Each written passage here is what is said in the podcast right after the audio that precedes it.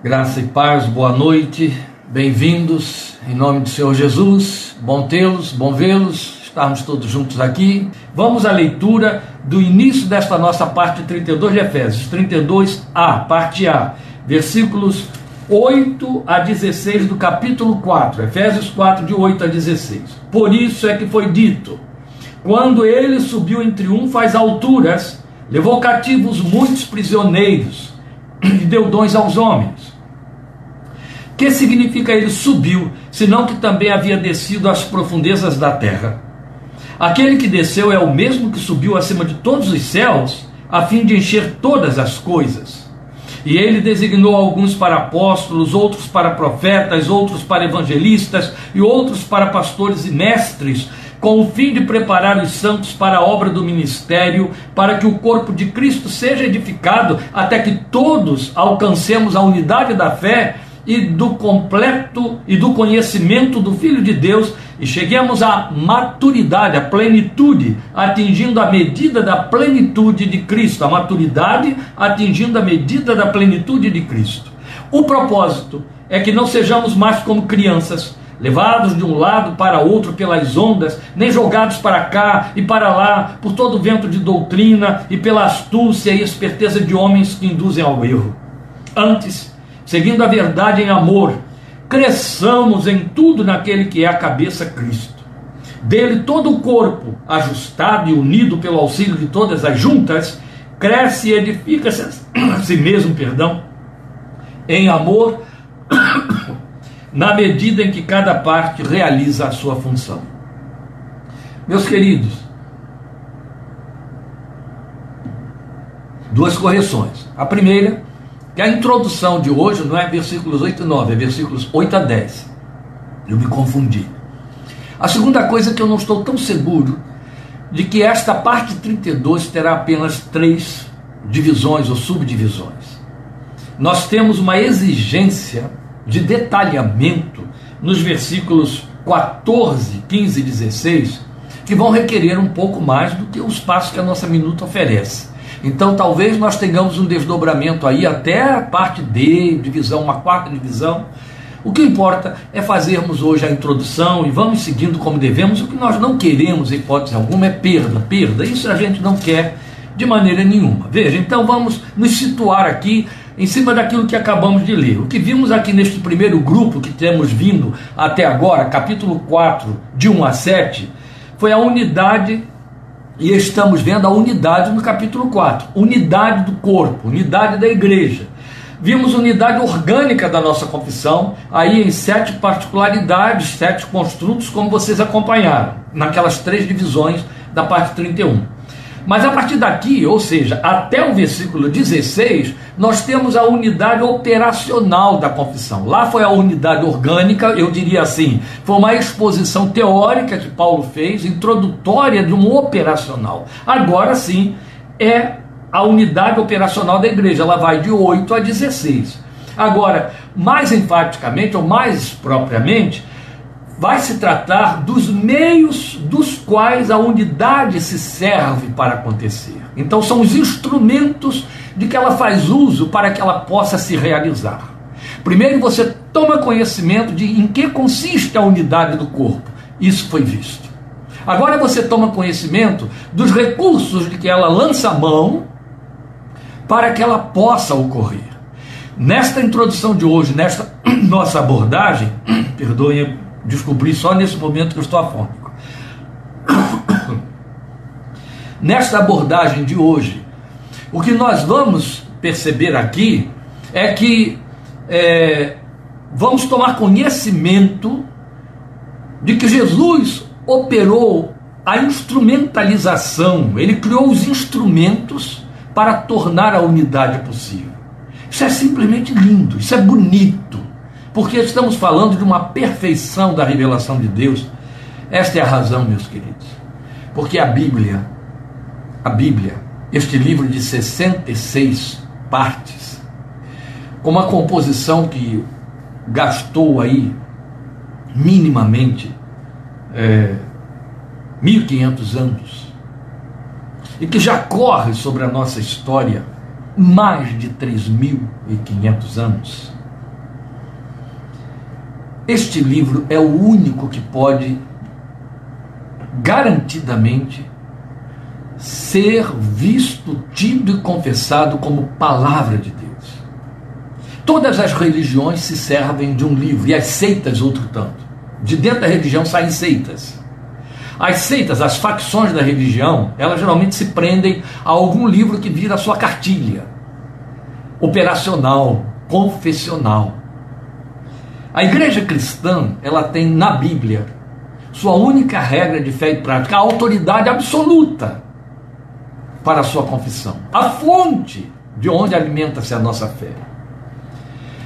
Em nenhuma outra religião você vai encontrar um livro que obedeça a um poder profético ultramilenar do tamanho do poder profético das Escrituras.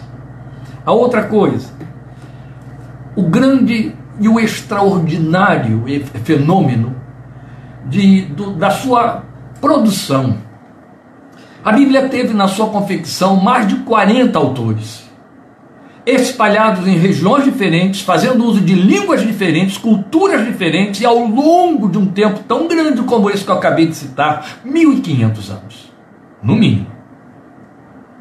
Com formatos diferenciados dentro da sua, da sua é, produção literária, qualidades variadas também dessa produção literária, mas com uma única mente um único, um único formato de revelação, provando que há uma única mente dominando, guiando esses 40 autores, espalhados em lugares totalmente diferentes da história da humanidade e num tempo vasto demais para que você possa pensar em unidade escriturística. Não existe isso humanamente pensando. Não há a menor possibilidade de você integrar como uma única mesma mente textos diferentes, dizendo, fazendo uma abordagem diferenciada de uma mesma proposta, com autores diferentes, espalhados por lugares diferentes num espaço de 1500 anos, de maneira que um não teve contato com o outro. A maior parte dos autores da Bíblia profetizaram para dias tão além do seu tempo e das gerações que o sucederam, que a sua palavra profética caiu em, em descrédito. Por uma razão pura e simples. Nada está acontecendo que favoreça aquilo que foi dito. No entanto, como disse o Senhor Jesus, é fato, e a gente continua testando isso, nem o Jota, nem o tio caiu desta palavra até hoje. A sua inerrância é absoluta. E por que, que eu estou salientando tudo isso? Para mostrar a você essa beleza da composição que você vai ver até em pequenos trechos. Depois de Paulo nos dizer em que consiste a unidade da igreja, ele vai nos informar que Jesus se encarregou de tornar possível, de criar instrumentos para tornar possível a unidade. Isso rapidinho e sozinho. Fala para mim e para você do alto nível de importância confessional que a unidade do corpo de Cristo tem. E se a gente tiver qualquer dificuldade de compreender isso, é bastante abrir o capítulo 17 de João e ler a oração que o Filho de Deus fez, diversas vezes repetindo, suplicando ao Pai a manutenção da unidade, o estabelecimento da unidade do seu povo. Jesus se empenhou para que houvesse essa unidade. O empenho que ele fez foi criar dons que seriam, na sua consecução, os instrumentos, os recursos para que a unidade pudesse ser operada, operacional. O que vamos ver a partir então do versículo 8 até o 16 é esta operacionalidade da confissão ou da unidade, da confissão de unidade. Depois nós vamos ter a partir do versículo 17 a funcionalidade na vida pessoal do crente, a funcionalidade dessa unidade na vida pessoal, como ela então se manifesta na individualidade. Por quê? Porque estamos o tempo todo atrelados àqueles, àqueles pronomes que nós já consideramos aqui um pouco antes. Todos, cada um. Lembram? Mostrando que a unidade tem tudo isso junto. Cada um e todos. Isso compõe a unidade. Então há muito a ser dito nessa abordagem que o apóstolo faz dessa unidade orgânica transformada em unidade operacional, a, a respeito dessa pragmática, essa sua funcionalidade no exercício dessa nossa espiritualidade cristã. Então, antes de entrarmos nas particularidades desta abordagem, por isso que a nossa abordagem de agora é introdutória, importa que a gente ressalte que essa abordagem aponta diretamente para a dinâmica da igreja visível, ou seja, o que nós vamos ver agora de 8 a 16 fala da igreja visível. O que é que eu quero mostrar com isso como igreja visível? Igreja visível é a igreja que está distribuída em comunidades.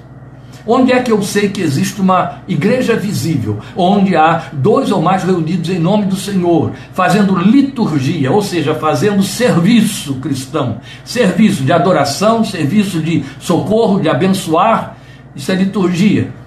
Ali onde eles estiverem agindo e operando, ali está a igreja visível, a igreja que você pode contatar, com quem esbarrar na qual está inserido.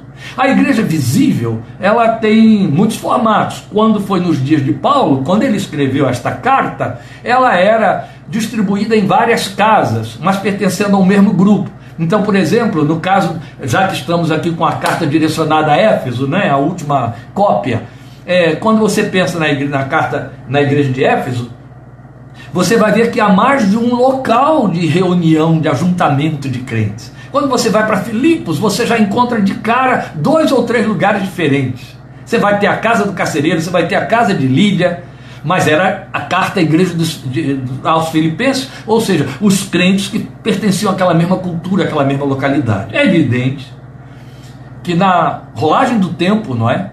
A igreja foi se multifacetando, ela foi se amplificando. Depois ela cometeu o erro do qual nunca mais conseguiu se salvar, se corrigir, que foi construir templos e se reunir em templos. Como disse um, um famoso escritor, um mal necessário. E o que, que acontece? Ela passou a ter essa visibilidade através dos templos. Ela passou a ser vista nos lugares em que os indivíduos se reuniam em nome do Senhor Jesus. Esta é a igreja visível. Então, esta unidade orgânica, ela tem mensurações através da igreja visível.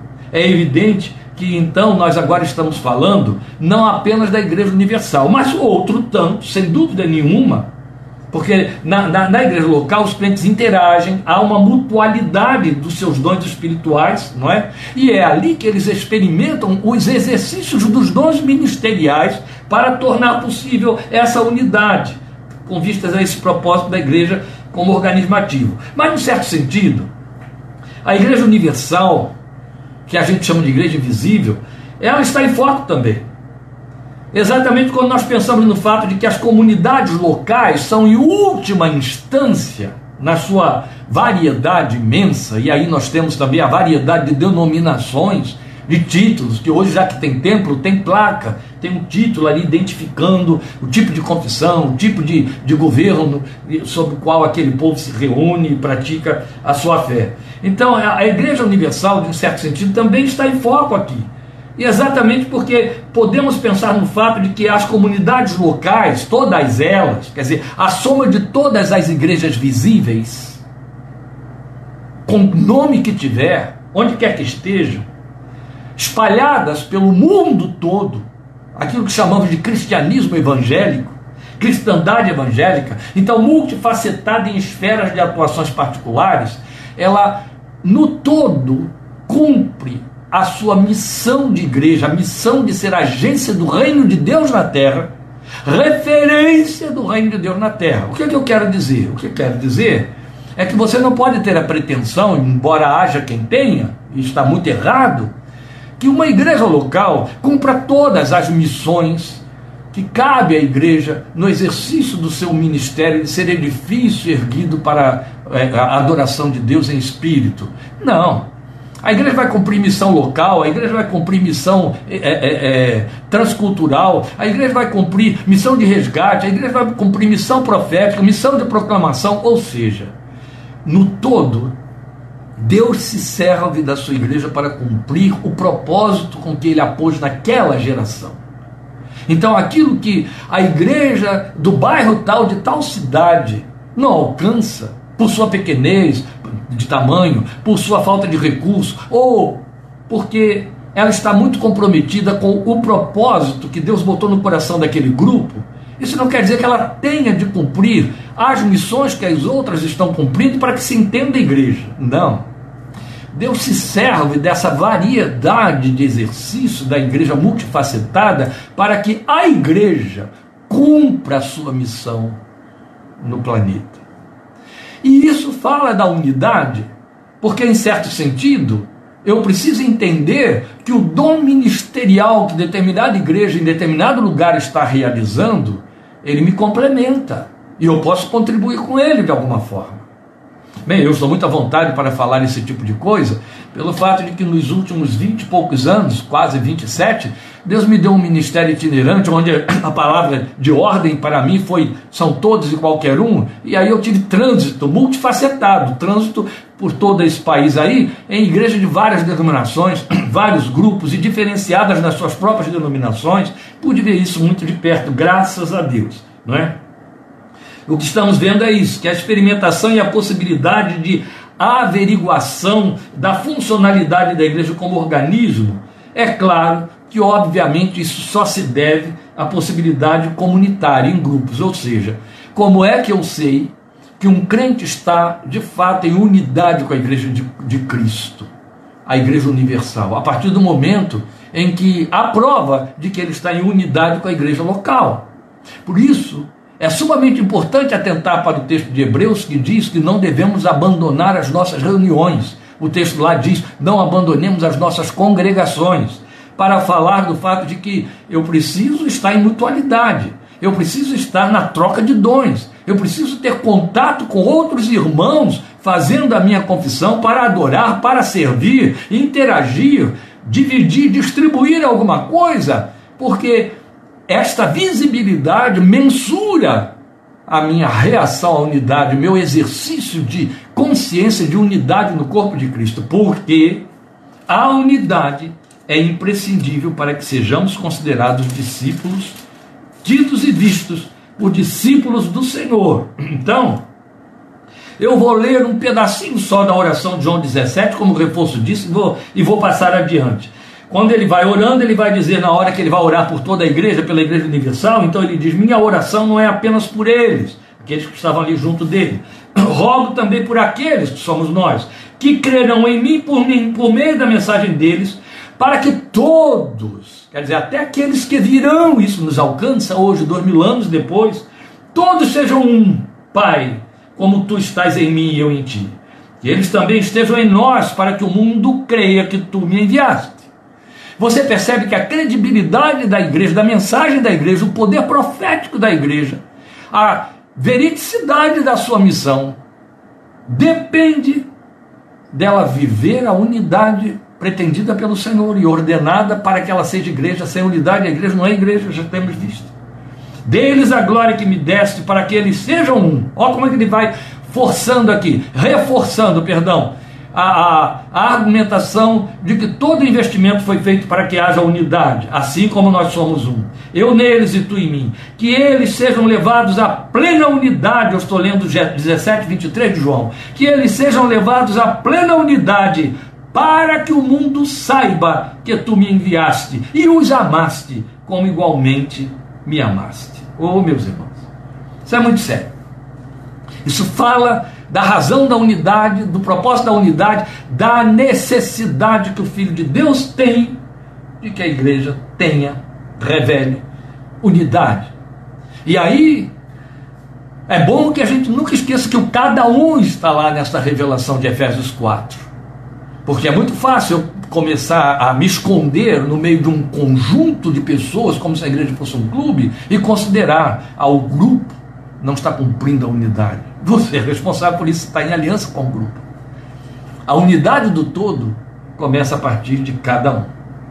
Então, posto isso, vamos lançar vistas aos versos 8, 9, indo até o 10, porque eles parecem não corresponder a uma sequência. Se você volta aí à sua leitura, você vai ver, eu vou fazer essa leitura para facilitar para você, que se eu saltar de 7 para 11 na leitura, tudo faz sentido sem nenhuma interrupção.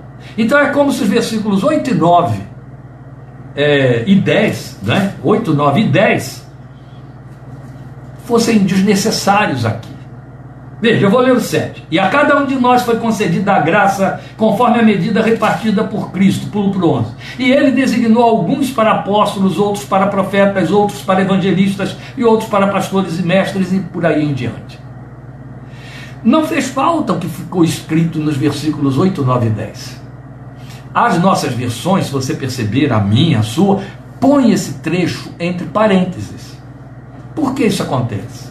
O que temos aqui é um recurso de linguagem de que Paulo se servia muito, que no português, na gramática da nossa língua, se chama anacoluto.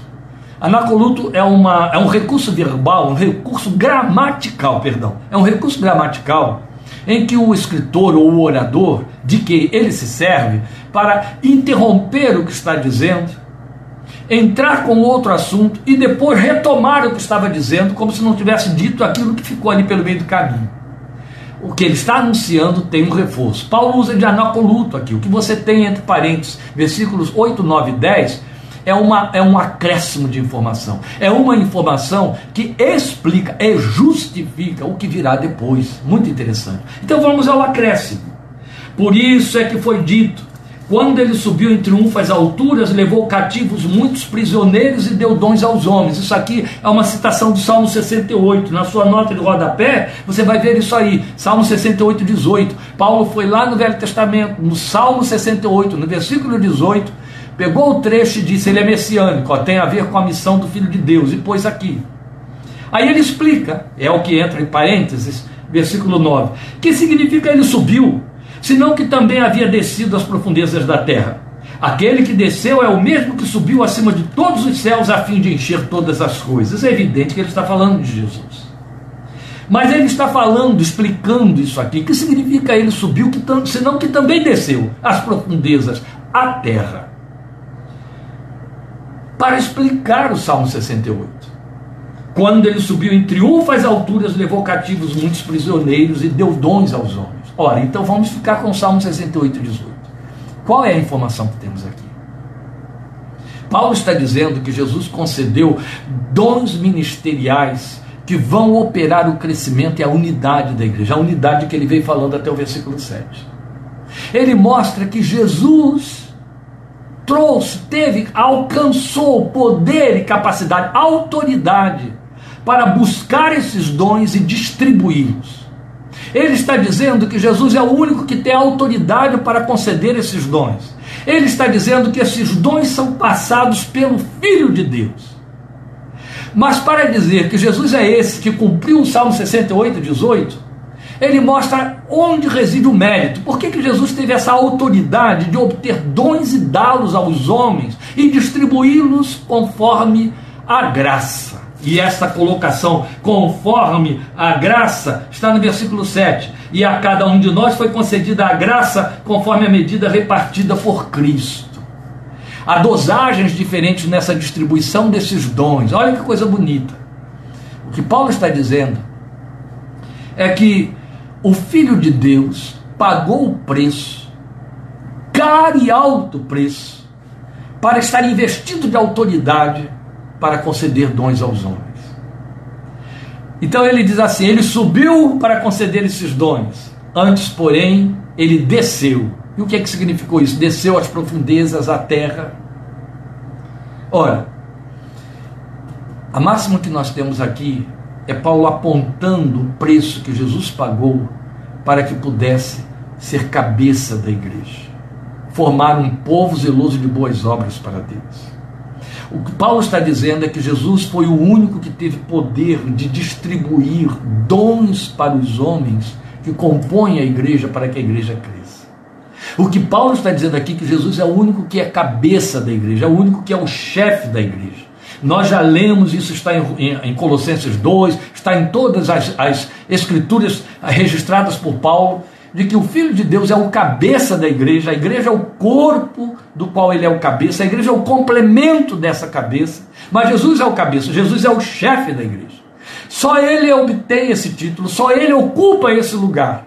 Nenhum homem, nenhum homem tem o direito e nem é verdadeira a colocação quando intitulado chefe da igreja. menos ainda cabeça da igreja. Nem o rei da Inglaterra, a rainha da Inglaterra da igreja anglicana, nem o papa na igreja católica. Claro, se você for considerar que o rei da Inglaterra é o chefe da igreja anglicana, então está tudo certinho. A igreja anglicana tem como chefe o rei, não Cristo. Se a igreja for, você for considerar que o Papa é o cabeça, é o chefe da igreja católica, e ele tem o título de vicários, filho dei, ou seja, em lugar do Filho de Deus, então está certo. Ele é o cabeça da igreja, não Cristo. A igreja de Cristo só tem ele como chefe e como cabeça. Ele foi o único que pagou o preço para receber esse título e ter esse poder e autoridade de conduzi-la. Só ele. Ele pagou o preço com a sua vida, ele desceu às profundezas da terra, deixou a glória de que ele fala em João 17. Olha que é o texto em que ele orando está falando sobre a unidade. Abandonou, largou a glória que ele tinha com o Pai antes que o mundo existisse, para descer, conforme Filipenses capítulo 2 diz, a condição de homem, encarnou e achado na forma de homem, se fez servo, morreu, para então ser exaltado acima de todos os céus. E ali alcançou dons e, o distribui, e os distribuiu para a sua igreja. Paulo enfaticamente vai dizer que Cristo amou a igreja. Meus irmãos, é muito bonito você pensar em Paulo citando que Cristo amou a igreja, porque quando ele diz que Cristo amou a igreja, ele não está dizendo que uma vez a igreja feita, Jesus bateu no peito e disse: Ah, eu amo esse povo. Não é isso, não. Quando ele diz que Cristo amou a igreja, ele está apontando para a encarnação do Filho de Deus e para a sua morte na cruz. Ou seja, a igreja ainda não existia que a igreja veio oficialmente a existir a partir de Atos capítulo 12, quando o Espírito desceu sobre ela. Então, quando o texto diz que ele amou a igreja, está dizendo que ele amou a igreja que estava lá, Efésios capítulo 1, como já vimos, nos planos eternos de Deus. Ele já conhecia os que eram seus. O Senhor sabe os que lhe pertencem, está escrito. Pai, eles eram teus e tu os deste a mim. Agora, Eis aqui a mim com os filhos que Deus me deu. Está aí, em toda a Escritura. Cristo amou a igreja, você é a igreja, ele te amou. E ele, capaz, ele trouxe, ele tem o poder, ele adquiriu por sua autoridade, pelo preço que pagou, a custo do seu sangue e da sua vida, a autoridade para preparar dons e distribuí-los. E distribuiu a cada um como lhe apraz, exatamente na, na linguagem do versículo 7, a cada um de nós foi concedida a graça, conforme a medida repartida por Cristo. Ele repartiu para cada um de forma diferente. E os dons, repartidos de forma diferenciada, outro tanto, eles são mais e menos intensos na medida da graça, conforme a necessidade dele. Então ele é o único visto como autor e consumador da fé, logo o único chamado cabeça da igreja, ou chefe da igreja, porque só ele pagou esse preço. E logo só ele tem poder para conceder dons.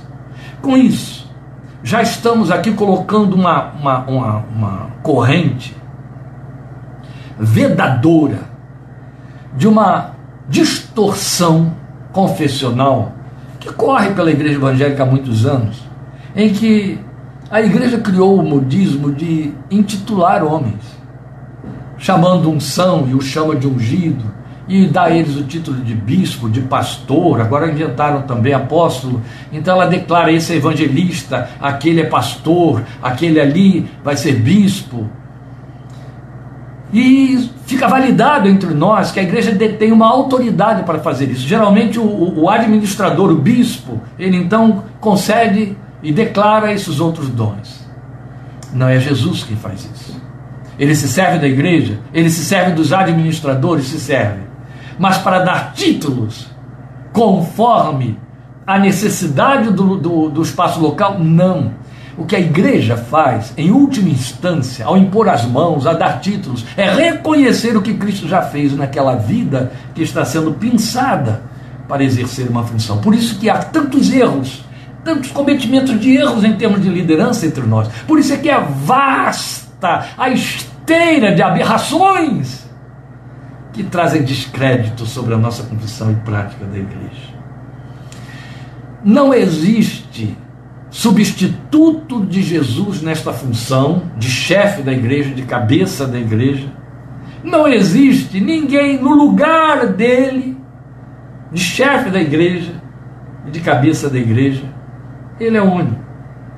Então, homem algum, qualquer que seja o supremo título que os homens lhe deem, pode receber e ocupar esse lugar, nem em caráter representativo, menos ainda substitutivo então, esses títulos, vigário do Filho de Deus, chefe da igreja, quando eles são atribuídos a homens, fazem deles apenas o chefe daquela igreja que os elegeu, no lugar de Cristo, mas não da igreja de Cristo.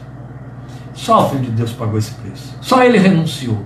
Só ele foi à cruz. Só ele morreu pela igreja. Só ele a comprou com seu sangue. Glória ao seu nome.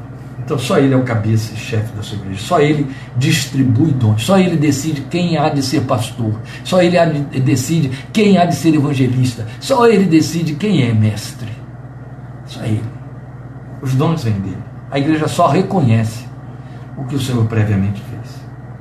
Então o apóstolo nos diz assim: Ele deu dons aos homens. Está aí no versículo 8.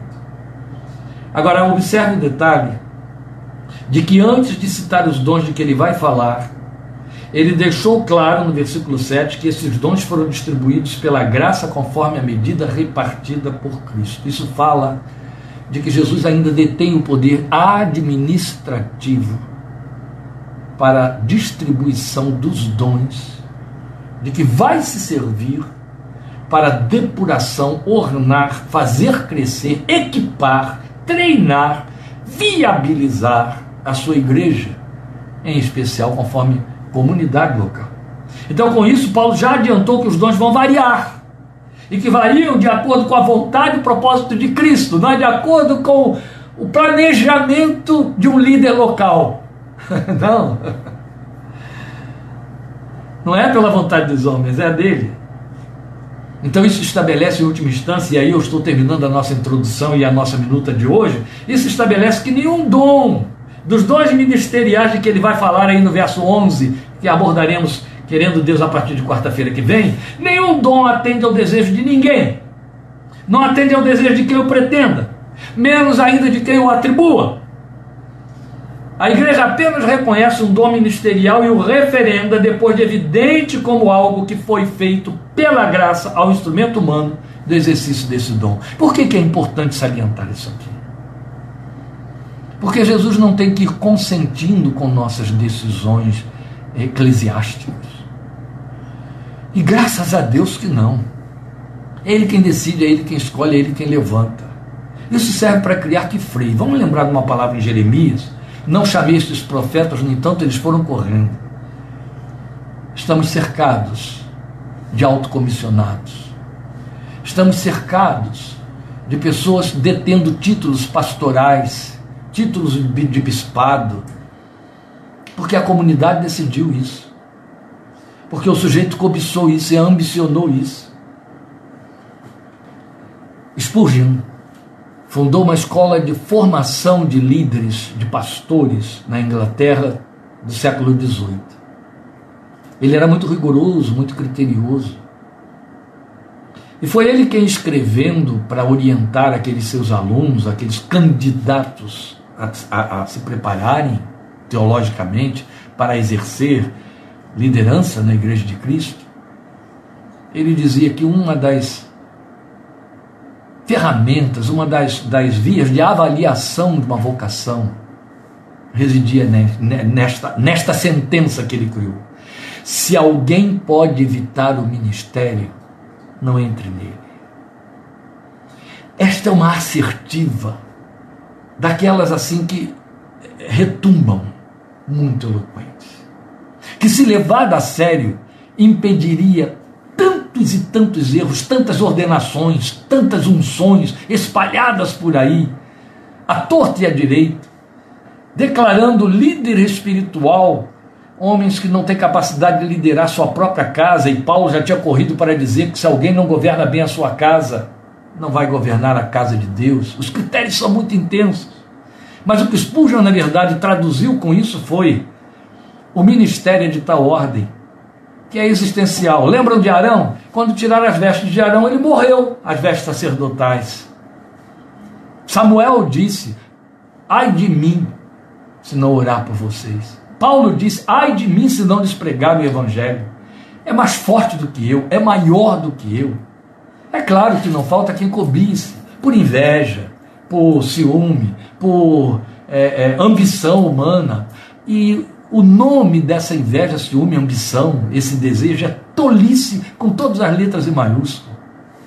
Paulo deixa muito claro que aqueles que são chamados e vocacionados por Deus, eles entram numa, num contexto existencial. É mais forte do que a existência deles. Se tirar isso deles, morrem. Foram chamados para isso.